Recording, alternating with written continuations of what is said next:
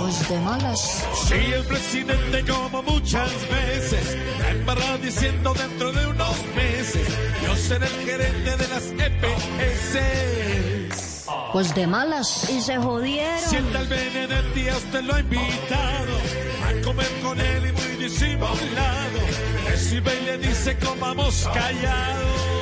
Pues de malas. Y se jodieron.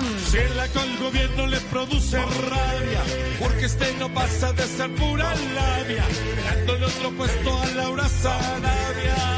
Pues de malas. Y se jodieron. Si tiembla la tierra por orden de Dios, y debes salir de la casa de los, y en ese momento está siendo del dos. Pues de malas. Y se jodieron.